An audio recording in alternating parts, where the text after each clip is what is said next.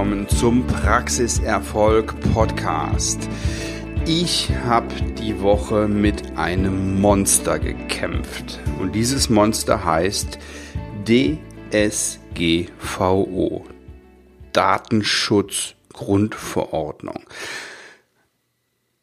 Im April vor zwei Jahren hat die EU sich was richtig Tolles überlegt und zwar sollen die Daten der Patienten und die Daten der Kunden besser geschützt werden. Also ursprünglich war das ja dafür gedacht, Amazon, Google und Facebook irgendwie ähm, zurückzupfeifen und naja, deren, deren Datenwut in den Griff zu bekommen. So, und es ist wie mit so vielen Dingen auch, der Mittelstand und die kleinen Unternehmen, die haben darunter zu leiden. Die haben nämlich keine Rechtsabteilungen, die äh, sich damit monatelang und jahrelang auseinandersetzen können. Aber es ist, wie es ist. Wir können jetzt ähm, klagen, das bringt alles nichts. Heute geht es darum, welche Folgen das für die Zahnarztpraxis hat. Diese Datenschutzgrundverordnung am 25. Mai diesen Jahres. So, jetzt habe ich mich in den letzten Tagen wirklich intensiv damit auseinandergesetzt und ja, boah, das mit diesen naja, Juristendeutsch ist nicht meine Sprache. Ich verstehe es einfach nicht. Es ist für mich extrem schwierig, mich da durchzuarbeiten. Geholfen hat mir ein, ja, viele Telefonate mit einem Juraprofessor, mit Rechtsanwälten, mit Zahnärzten. Ich habe wirklich viel telefoniert in den letzten Tagen. Ähm, mit der Bundeszahnärztekammer, mit den Landeszahnärzte, mit einer Landeszahnärztekammer. Ja, und ich habe jetzt hier keinen, keinen Anspruch auf Vollständigkeit und ich bin kein Rechtsanwalt, das ist keine Rechtsberatung das hier, sondern ja, einfach nur mal eine Hilfestellung, was Sie vielleicht jetzt schon mal tun können. Sehr hilfreich für mich war das Merkblatt der Bundeszahnärztekammer zum neuen Datenschutzrecht. Da steht schon einiges drin und da will ich mal ganz kurz, ganz kurz reingehen.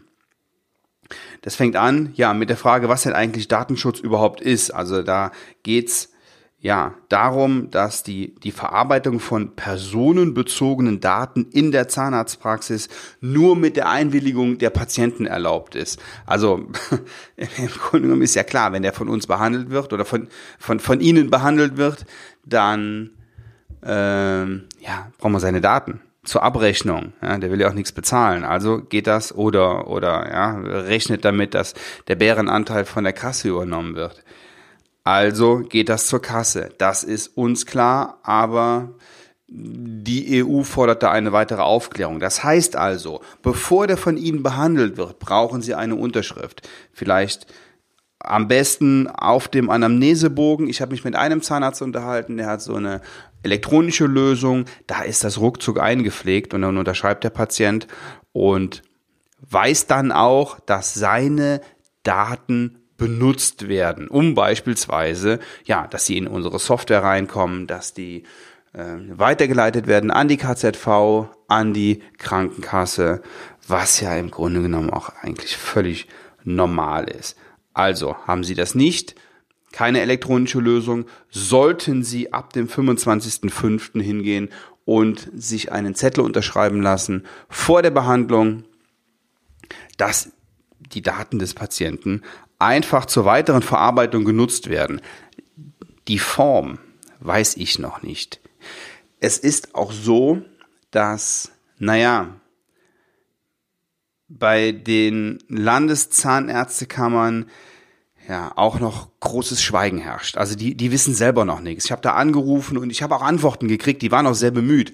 Ich habe aber gemerkt, dass die ja auch noch überfordert sind. Das Ding ist, das geht jetzt bald los zwei Jahre haben alle geschlafen und jetzt werden die so langsam wach und jetzt werden die panisch und jetzt ja äh, muss muss langsam mal was passieren, denn das Ding ist nicht ohne. Da ähm, gibt's auch wirklich hohe Strafen oder beziehungsweise es ist, es ist mit hohen Strafen zu rechnen.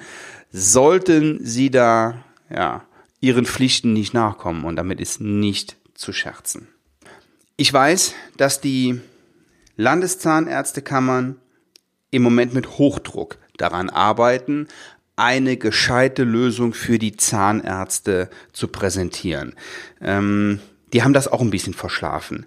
Und jetzt kommt aber was. Das heißt, nicht in Panik verfallen, auch wenn Sie solche Sachen wie, ja, mögliche Strafe von 20 Millionen Euro hören. Also ruhig bleiben. Ähm, Sie müssen das Ding angehen, ja, aber relaxed. So, Datenschutz betrifft aber nicht nur Ihre Patienten, sondern auch, ja, Ihre Mitarbeiter, Ihre Beschäftigten und äh, ja, auch Lieferantendaten sind davon betroffen. So, also, der Patient hat nicht nur das Recht, sondern Sie haben die Pflicht, ihn zu unterrichten, was mit seinen Daten geschieht. Das müssen Sie sagen, am besten vor der Behandlung. Wenn Mitarbeiter oder externe Dienstleister Zugriff auf diese personenbezogenen Daten haben, dann muss die Praxis sicherstellen, dass alle Beteiligten die Vertraulichkeit im Umgang mit diesen Daten gewährleisten. Also, das heißt, sie müssen die verpflichten, eine, ja, eine Verschwiegenheitserklärung zu unterschreiben und das gehört, ja, ist nur, ist ein Punkt dieser Datenschutzverordnung. Das ist ganz, ganz wichtig. Die sind also auch zur Geheimhaltung verpflichtet. So, die Bundeszahnärztekammer hat hier ähm, das ganz gut zusammengefasst und ja, eine Art Basispaket, fünf Maßnahmen zum besseren Datenschutz ähm, er, erarbeitet und die fangen an mit dem betrieblichen Datenschutzbeauftragten. Das heißt, wenn mindestens zehn Personen in ihrer Praxis mit, ähm, mit der Datenverarbeitung beschäftigt sind, Zugriff auf ihren Computer haben, da mal was eingeben, dann brauchen sie einen betrieblichen Datenschutzbeauftragten. Man streitet sich, ob der Inhaber der Praxis zugleich Datenschutzbeauftragter sein kann. Das ist im Moment noch umstritten. Ähm, es wird empfohlen, wenn Sie einen angestellten Zahnarzt haben, dass der das macht oder jemanden, der ja in der in der IT fähig ist. Ähm, Sie können natürlich auch einen externen Datenschutzbeauftragten ernennen. Ich habe mich mit dem Zahnarzt unterhalten, der hat ein Angebot vorliegen ähm, über 4000 Euro. Ähm, ja. Ein anderer Jurist sagte mir, dass die, ähm, die Preise für die Datenschutzbeauftragten und für, den, für, die, für diese externen Dienstleister in den letzten Monaten um 30 Prozent gestiegen sind. Boah, müssen Sie selber entscheiden. Also wenn Sie, wenn Sie sich mit Händen und Füßen dagegen wehren, kann man das sicherlich machen, ist aber natürlich eine individuelle Entscheidung. Ich hab's für die Praxis meiner Frau jetzt so geregelt, dass ja, ich habe mich gewehrt mit Händen und Füßen, aber ich, ich komme halt nicht drum herum. Ich werde das machen müssen. Ich habe mir jetzt erstmal eine Fortbildung gebucht bei unserem Depot. Ähm, das ist so eine, so eine Tagesfortbildung und ja, die ist noch noch vor dem 25. und vorher werde ich aber mich auch nochmal versuchen, tiefer einzulesen in dieses Thema, um einfach schon mal so ein paar Dinge auf den Weg zu bringen, dass wenn was sein sollte, dass man jedenfalls schon mal nachweisen kann, okay, wir haben jetzt hier angefangen, wir haben uns damit beschäftigt, ähm, hier gibt's, hier, hier geht's in die richtige, in die richtige Richtung. Wenn Sie einen Ihrer Mitarbeiter oder eine Ihrer Mitarbeiterinnen zur Datenschutzbeauftragten machen wollen, dann denken Sie dran, dass es dafür einen, einen gesonderten Kündigungsschutz gibt. Die Mitarbeiter müssen geschult werden und, also alle Mitarbeiterinnen müssen in ihrer Praxis geschult werden, nicht nur die, die nachher Datenschutzbeauftragte sind. Und ähm, ja, und das müssen sie auch nachweisen. Es gibt Online-Kurse dazu zum, zur Datenschutzbeauftragten. Ähm, ich habe mir die noch nicht angeguckt. Ich kann Ihnen keinen empfehlen. Ich weiß es nicht, ob die gut sind, ob die schlecht sind. Ich habe mich mit einem Zahnarzt unterhalten, der das so gemacht hat. Der hat zwei Mädels diesen Online-Kurs machen lassen. Ähm, der Kurs hat irgendwie für zwei Personen 1700 Euro gekostet. Und ja, die gehen das Thema jetzt so langsam an. Dieser Datenschutzbeauftragte muss benannt werden. Das heißt, den der muss an die Datenschutzbehörde der Bundesländer genannt werden. Ähm, das können Sie ganz gut googeln, das ist relativ einfach. Warten Sie nicht, bis Sie eine Aufforderung bekommen, bitte teilen Sie uns Ihren Datenschutzbeauftragten mit. Nein, das müssen Sie selber machen. Das ist der erste Schritt, da würde ich mich als erstes mal drum kümmern. Wenn Sie ähm, mindestens zehn Personen in der Datenverarbeitung haben. Also das heißt, wenn mindestens zehn Personen an ihre Daten rankommen oder die auch mal in den Computer eintippen. Die ganze DSGVO ist für alle Zahnarztpraxen wirksam, nicht nur für die, die einen Datenschutzbeauftragten brauchen. Also alle müssen sich darum kümmern. Das ist für alle ein Thema. Die Benennung eines Datenschutzbeauftragten ist da noch das geringste. So. Jetzt geht es in diesem Merkblatt um die Kontaktdaten, ähm, die, die, Kontaktdaten des Datenschutzbeauftragten. Ja, die müssen auf der, auf der Webseite zu finden sein, die müssen praxisintern kommuniziert werden. Der Name muss nicht auf der Seite stehen. Da widerspricht sich dieses Merkblatt so ein bisschen, denn ein paar Seiten weiter steht unter Informationspflichten, dass das doch der Fall sein muss. Ich habe nachgefragt, es muss wohl nicht so sein. Also nicht auf der Webseite, Allerdings muss man ihn darüber kontaktieren können, weil der Patient ja eine ein Recht hat, ähm, zu wissen, wie mit seinen Daten verfahren wird. Ja, okay, wir nehmen das jetzt mal so hin. Ähm, also, die Kontaktdaten des Datenschutzbeauftragten sind der Datenschutzbehörde als Aufsichtsbehörde mitzuteilen. Yo, Mann. Okay. So, das war noch easy. Jetzt geht's los. Es gibt ein Verzeichnis von Verarbeitungstätigkeiten. Also die DSGVO schreibt für jedes Datenverarbeitungsverfahren ein Verzeichnis vor. Ähm, was heißt das in Klardeutsch? Also, wo gehen Ihre Daten überall hin? Ähm, bei uns in der Praxis oder in der Praxis meiner Frau ist das so, ja, wer hat Kontakt? Wer, wer bekommt die Daten? Der Factorer kriegt die Daten beispielsweise. Dann der Steuerberater selbstverständlich. Wir haben eine, eine Cloud-Lösung, was das Personalmanagement, die Arbeitszeiten angeht. Die haben Daten, nämlich mindestens den, den Namen der Mitarbeiter. Ich glaube, da gibt's aber auch noch weitere, ähm, noch, noch weitere Infos. Dann unser Röntgenprogramm, natürlich das Dentallabor, Überweiser, sogar der, der EC-Cache-Anbieter bekommt ja Daten übermittelt.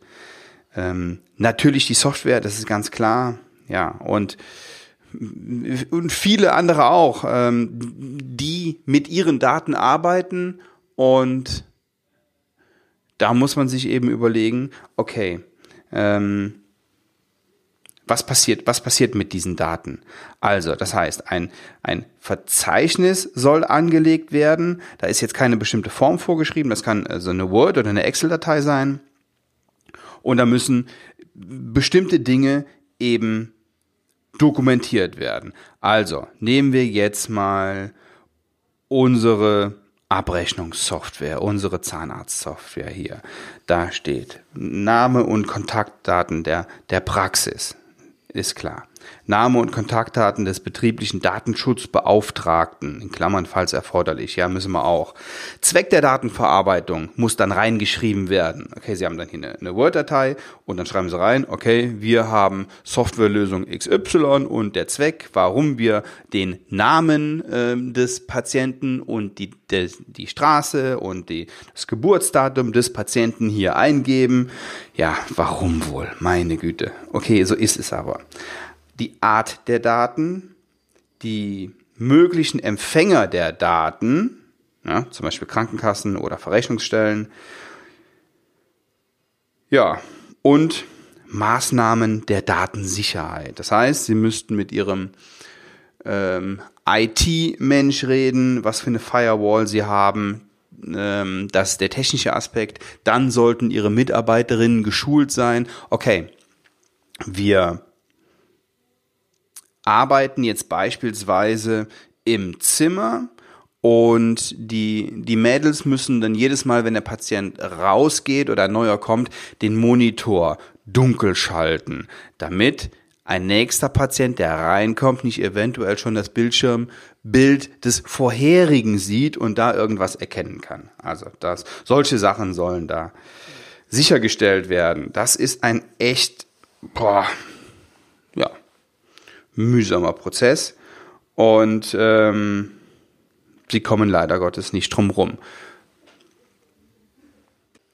Des Weiteren muss sichergestellt sein, dass wenn, ähm, wenn Sie jetzt ein, iPad oder ein, ein, Smartphone in der Praxis haben und da Programme drauf sind, ähm, dass das nicht in falsche Hände gerät. Es gibt auch diesen, diesen Grundsatz, wenn Sie jetzt beispielsweise ein iPad haben in der Praxis, da ist eine Software drauf, ähm, die mit den Daten der Patienten arbeitet. So, jetzt nehmen, machen Sie damit auch eine Aufklärung im Zimmer, lassen das liegen und ein Patient nimmt das mit, der klaut das. Dann muss das gemeldet werden. Solche Sachen zum Beispiel.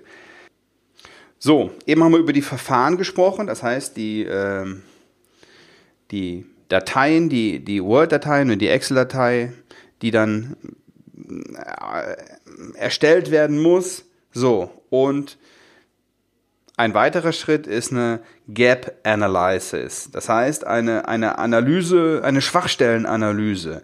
Ja, jetzt müssen Sie bei jedem Verfahren überlegen, okay, wo ist denn hier eine Schwachstelle? Wo könnte denn da was passieren? Ähm, das müssen Sie jetzt überprüfen auf Datensparsamkeit, Datenrichtigkeit, Rechtmäßigkeit. Ähm, also sind zum Beispiel ist zum Beispiel die Einwilligung des Patienten da. Auf Löschfristen. Ja, diese Löschfristen, hier steht, werden Daten gelöscht, sobald sie nicht mehr benötigt werden. Selbstverständlich haben Sie eine Aufbewahrungspflicht der Daten. Ich glaube, eine zehnjährige Aufbewahrungspflicht und äh, auch wenn jetzt hier in der DSGVO steht, dass man die Daten löschen soll, wenn man die nicht mehr braucht, heißt das nicht, dass sie das tun dürfen, sondern da gibt's dann wieder ein, ein, ein Bundesrecht und, und äh, das bedeutet, sie dürfen das natürlich nicht einfach löschen, weil sie eben diese Aufbewahrungspflicht haben. Zugriffsrechte ähm, in der, in der ähm, Überprüfung und ähm, Zugangskontrolle, Schutz gegen Hacker und Malware und so weiter. So, am Ende der Gap Analysis steht ein Maßnahmenplan mit dem Ziel, ja, möglichst umfassende Daten- und Schutzkonformität zu gewährleisten. Ja, Wahnsinn.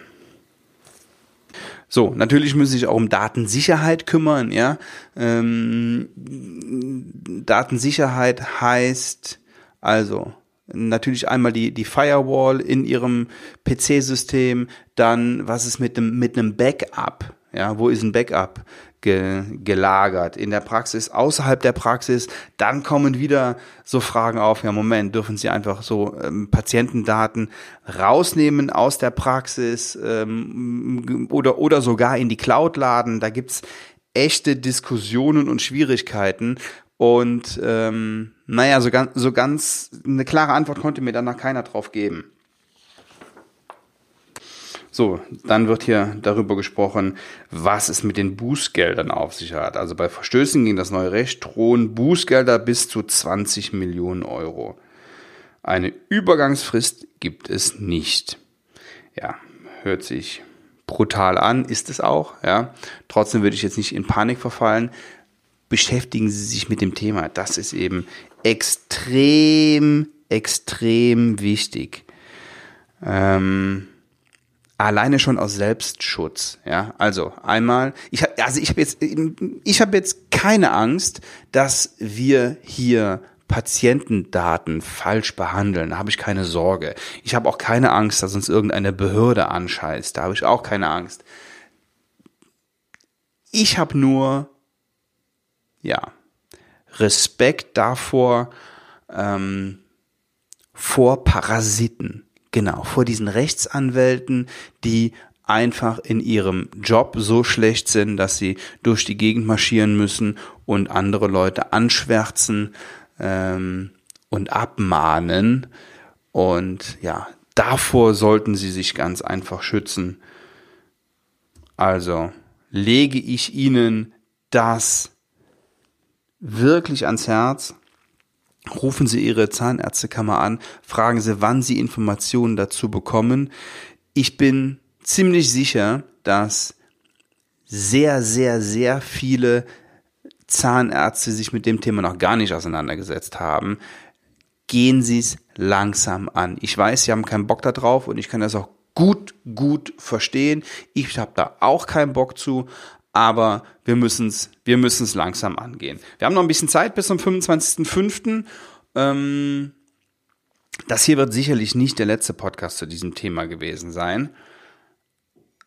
Ich mache jetzt, ja, die Dinge, das heißt, ich ähm, gehe jetzt die Verfahren durch hier in der Praxis, ähm, notiere das schon mal in, in, in einer Word oder in einer Excel-Datei und lass die Patienten unterschreiben, beziehungsweise das machen wir jetzt schon. Wir haben nämlich auf unserem Anamnesebogen den Hinweis, wir möchten Sie darauf hinweisen, dass wir Ihre Daten in unserer EDV bearbeiten. Selbstverständlich unterliegt alles, was Sie uns mitteilen, der ärztlichen Schweigepflicht. Ob das jetzt reicht, weiß ich nicht, aber da wird sich in den nächsten Wochen richtig was tun. Halten Sie bitte Augen und Ohren offen, rufen Sie Ihre Landeszahnärztekammern an, die helfen Ihnen gerne. Und ja, da kommt auch Post von denen, da bin ich sicher, dass die Ihnen weiterhelfen. Ich wünsche Ihnen, dass Sie dabei die Nerven behalten und ja, ihre DSGVO-Angelegenheiten ordentlich regeln und in den Griff kriegen. Ich freue mich auf ein etwas angenehmeres Thema in der nächsten Woche. Liebe Grüße, ihr Sven Waller.